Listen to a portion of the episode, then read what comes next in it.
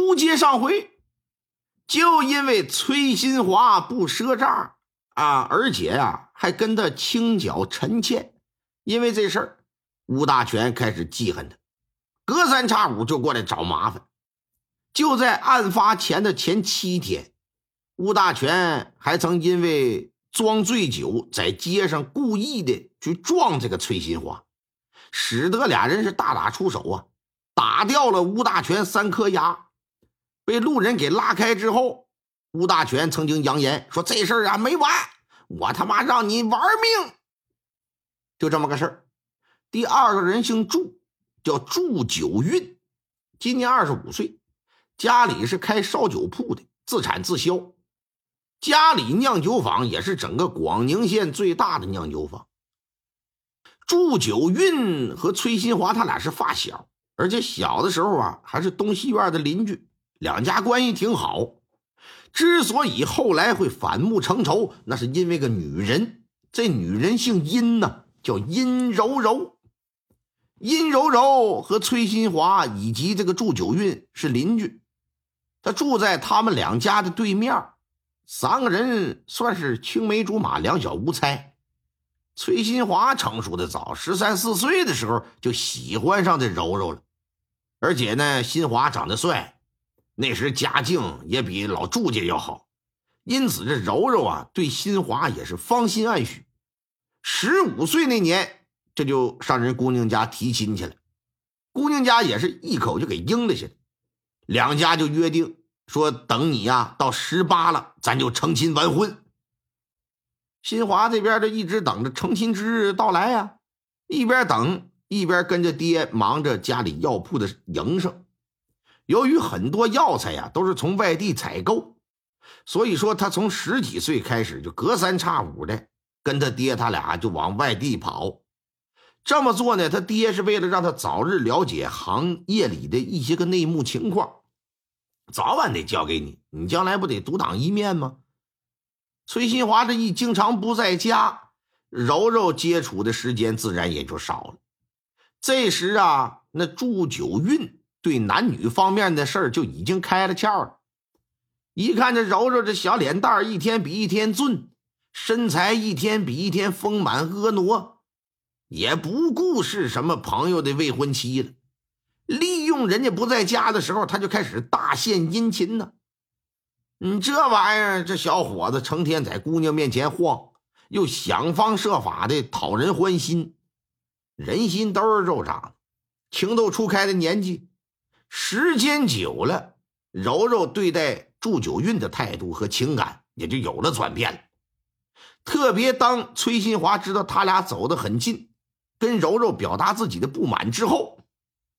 这柔柔说：“说你信不着我是吧？你不信任我，哎，他还恼火了。这也使得两人之间争吵不断，渐行渐远呢。直至婚期到来的前夕，殷家就提出解除婚约了。之后不长时间，这柔柔啊就嫁给了祝九运了。一心想娶的女人嫁给了自己发小好友，那心情就可想而知。”对他来讲，如果这柔柔要嫁给别人，那就算了；嫁给你祝家，我是完全接受不了的。而且呀，他知道这不是柔柔一厢情愿，这是那姓祝的挖我墙角在先呢。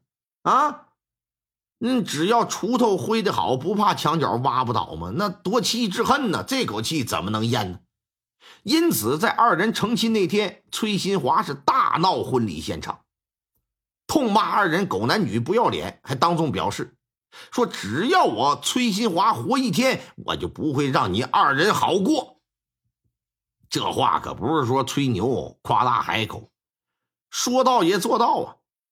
俩人成亲之后，这崔新华逢人就说这新婚夫妇多么无耻下作，还经常找各种理由到人家里去闹，整的小两口是焦头烂额。不得不搬家，搬家后期也是无济于事。哎，这也渐渐的让他俩呀，从最初有些心虚，慢慢的变得对崔新华就恨之入骨了。这些年来，双方是没少干仗。崔新华知道被杀之前也没成亲，与柔柔嫁给祝九运是有直接关系。这事儿对他的伤害是太大了。第三个犯罪嫌疑人姓石，叫石宇，现年三十二，县城仁爱堂药铺的老板，同在一地方，都干一种买卖，那同行才是赤裸裸的竞争。哎，只是有时啊是良性竞争，有时呢他就是恶性竞争。如果说只是打个价格战啊，那还行，无非是咱拼拼实力呗，然后把决定权交给顾客，货比三家。但事实上呢，这两家的竞争是远不止于此啊。两家呀，先是在抢客上面成了敌对的关系，之后开始互相泼脏水，说对方卖假药。往后又发展到在进货货源方面你争我夺，特别是在一些珍贵药材上，有时双方无所不用其极了。那都就在这新华被杀的前几天，两家药铺还因为一笔药材跑到县衙打官司，结果当时啊石宇输了，不服气，挺气愤，扬言说早晚让你崔家。让你药铺干不下去，我让你在广宁县永久的消失。老爷在了解到三个嫌疑人的情况之后，觉得这仨人都有作案嫌疑，很难说谁的嫌疑大，只能是逐一排查呗。通过仵作对尸体的进一步推断，崔新华死亡时间是案发当日下午四点左右。三个嫌疑人当日。在那个时间，谁有不在场证据，那谁就是嫌疑最小；谁没有不在场证据，谁的嫌疑就最大。老爷一看，把三人就都叫到县衙里，分别进行问话。结果呢，只有吴大全无法证明自己当时没在驴山，但吴大全呢还振振有词，说：“老爷，我光棍一个，没老婆没孩儿。”在县城里也没朋友，我这德行，没有人能证明我没上山，那不是很正常？再说了，这么冷的天，我这腿脚，我我上山干嘛去？我有病啊！反正我当时我就在家里睡觉了。你要不信，那我也没招。祝九运和石宇都有人能证明当天那个时间段他们没上过山。祝九运的一个堂弟过几天要成亲。